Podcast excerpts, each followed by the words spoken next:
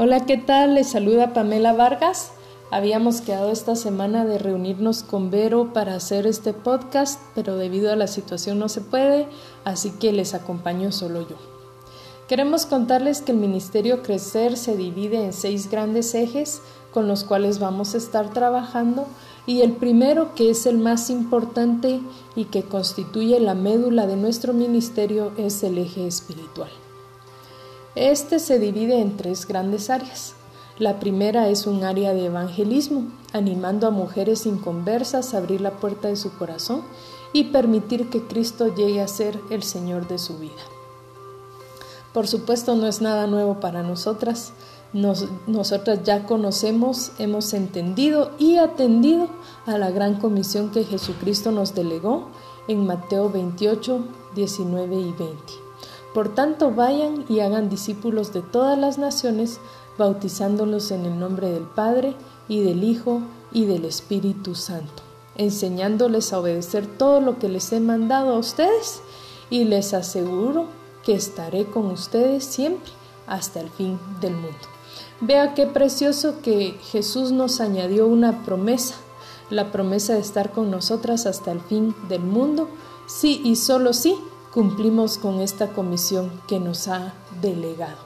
Por supuesto, no es la única vez que la palabra nos invita a hacer la obra evangelística. También Pablo, en el libro de Hechos 13:47, dice, Así nos lo ha mandado el Señor, te he puesto por luz para las naciones, a fin de que lleves mi salvación hasta los confines de la tierra. Mi hermana, es nuestro deber lograr que esas amigas que no conocen a Cristo puedan llegar a sus pies. Marcos 16:15 dice, vayan por todo el mundo y anuncien las buenas nuevas a toda criatura. ¿Qué buenas nuevas? ¿Cuál es esta buena noticia? Mi hermana, que hay salvación en Cristo y que hay una vida después de la muerte que nos espera en Cristo Jesús, donde no hay llanto, donde no hay dolor, donde no hay pobreza, donde no hay hambre, donde las calles son de oro y el mar es de cristal. Ahí es donde queremos estar y donde queremos que lleguen aquellas que no conocen a Cristo. Mi hermana, hacer la obra de evangelismo es un llamado para todas nosotras, ¿verdad?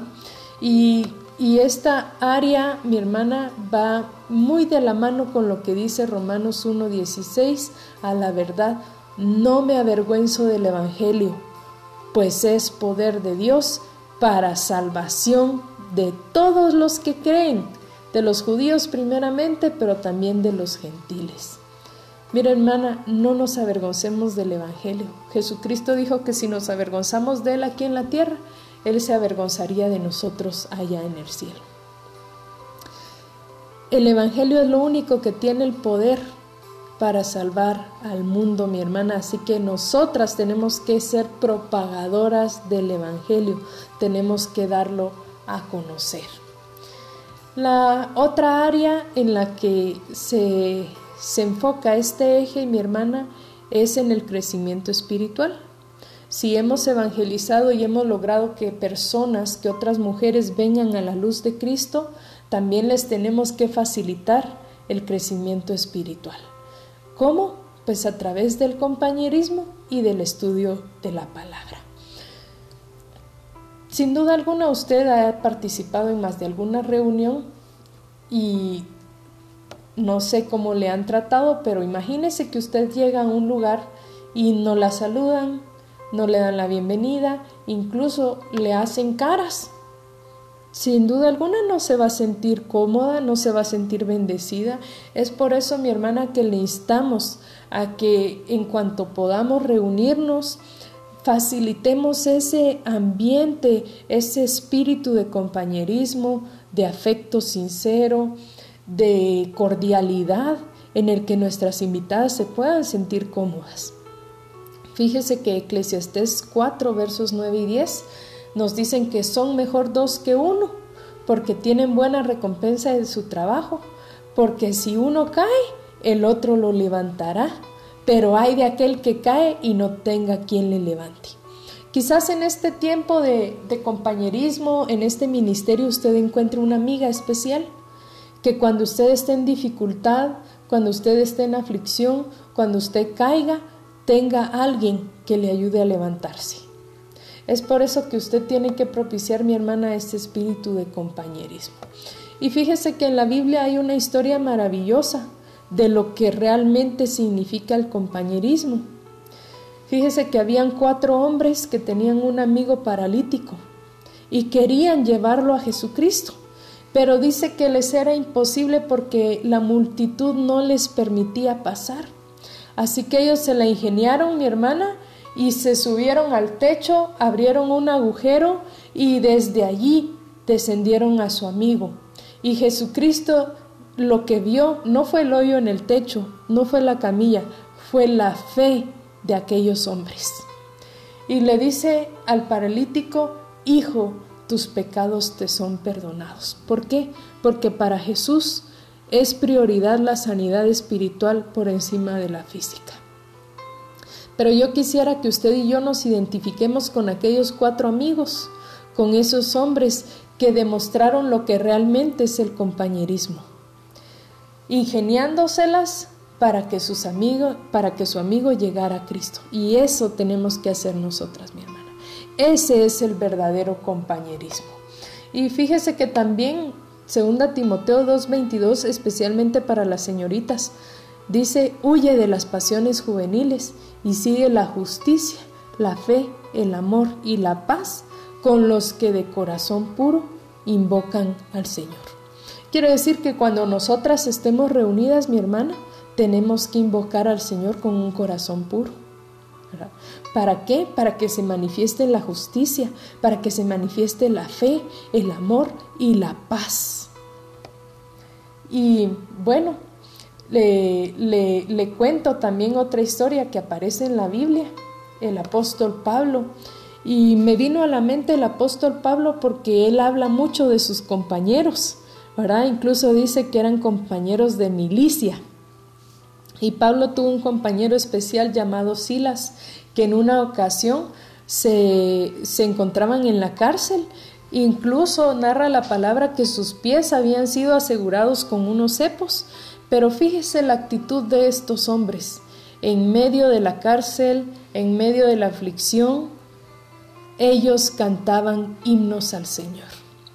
Los cantaban de manera que los otros presos podían escucharlos, dice la palabra, y de pronto sobrevino un terremoto, las paredes se cayeron, las cadenas fueron rotas, y muchos huyeron, salvo Pablo y Silas. Mire mi hermana qué, qué poderoso mensaje y qué ejemplar actitud la de estos hombres, compañeros de milicia, que obedecían a las leyes terrenales y que se deleitaban en medio de la aflicción alabando a nuestro Señor. Un ejemplo que nosotras tenemos que tomar. Incluso en este momento de crisis nacional y global, es un momento para que nos deleitemos al Señor porque estamos prácticamente encarcelados en nuestros propios hogares. Pero aquí es donde Jesús quiere romper nuestras cadenas. Así es como el Señor ha provisto un tiempo y un espacio para que usted se acerque a los suyos, para que fortalezca esos hábitos espirituales que de pronto se habían quedado en el abandono. La oración, el ayuno, leer la palabra en familia, cantar himnos de alegría, himnos de júbilo, himnos de adoración a nuestro Señor. Mi hermana, nosotras, como Ministerio Crecer, tenemos que propiciar esos espacios. Tenemos que propiciar ese ambiente de cordialidad, de afecto, de compañerismo en el que las mujeres que recién se acercan a Cristo puedan crecer espiritualmente, puedan acceder al estudio de la palabra. Y el estudio de la palabra es la tercera área en la que nos vamos a concentrar. ¿Por qué, mi hermana? Porque el conocimiento de la palabra fortalece nuestra vida devocional, fortalece nuestro espíritu en el sentido de que nosotras tenemos que dar fruto. ¿De qué tipo? Fruto de amor, gozo, paz, paciencia, bondad, benignidad, templanza, mansedumbre, contra tales cosas no hay ley, pero también fruto de arrepentimiento. ¿verdad? Dice la palabra que el hacha está puesta a los pies de los árboles que no dan fruto. ¿Para qué? Para cortarlos y echarlos al fuego. Dios nos libre de eso, mi hermana. Nosotras tenemos que crecer, florecer, madurar y dar frutos en abundancia, ¿verdad? Y esta, esta área del eje espiritual también, mi hermana, sirve para capacitarnos para ayudar a otros, ¿verdad? Y yo le quiero también compartir pasajes de la palabra que nos instan a esto. Fíjese que la palabra es viva y poderosa y más cortante que cualquier espada de dos filos. Penetra hasta lo más profundo del alma y del espíritu, hasta la médula de los huesos, y juzga los pensamientos y las intenciones del corazón.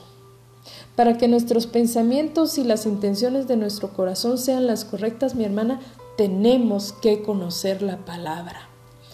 Fíjese que también es inspirada por Dios y es útil para enseñar, reprender, corregir e instruir en justicia. Pero escuche bien, a fin de que el siervo de Dios esté enteramente capacitado para toda buena obra. Lo único que nos capacita para toda buena obra es el conocimiento de la palabra. Es una lámpara que está puesta a nuestros pies y que está alumbrando nuestro sendero, nos marca el camino, nos dice qué hacer, sin ella vamos a estar perdidas. Y el apóstol Santiago dijo, mi hermana, que no nos conformemos solo con escucharla, tenemos que llevarla a la práctica. Si nos conformamos solo con escucharla, dice el apóstol Santiago, nos estamos engañando a sí mismas. Así que mi hermana, no basta solo con oír, hay que hacer también, ¿verdad? Fíjese que la palabra es tan preciosa, ¿verdad? Que dice que el cielo y la tierra pasarán, pero su palabra jamás. Así que si hay algo a lo que nos podemos aferrar, es a la palabra del Señor. La exposición de tus palabras nos dan luz, dice Salmo 119, 130, y entendimiento al sencillo. Me gusta esta palabra exposición y le quiero contar una experiencia. Una vez estaba en un foro sobre literatura y una señorita levanta su mano para hacer una pregunta y la dirige a una panelista y le dice, ¿qué podemos hacer para tener eh, más gusto por la lectura? para fortalecer nuestro hábito de lectura. Y, y, la señorita, la panelista, le responde, bueno, le dice, ¿tú crees que un niño puede aprender a nadar sin meterse al agua? No, le dijo ella, pues lo mismo pasa con la lectura. No puedes aprender a leer y disfrutar la lectura si no te expones constantemente a los libros. Mi hermana, no podemos conocer la palabra, no podemos estar preparadas para evangelizar y para toda buena obra si no nos exponemos continuamente a la palabra del Señor.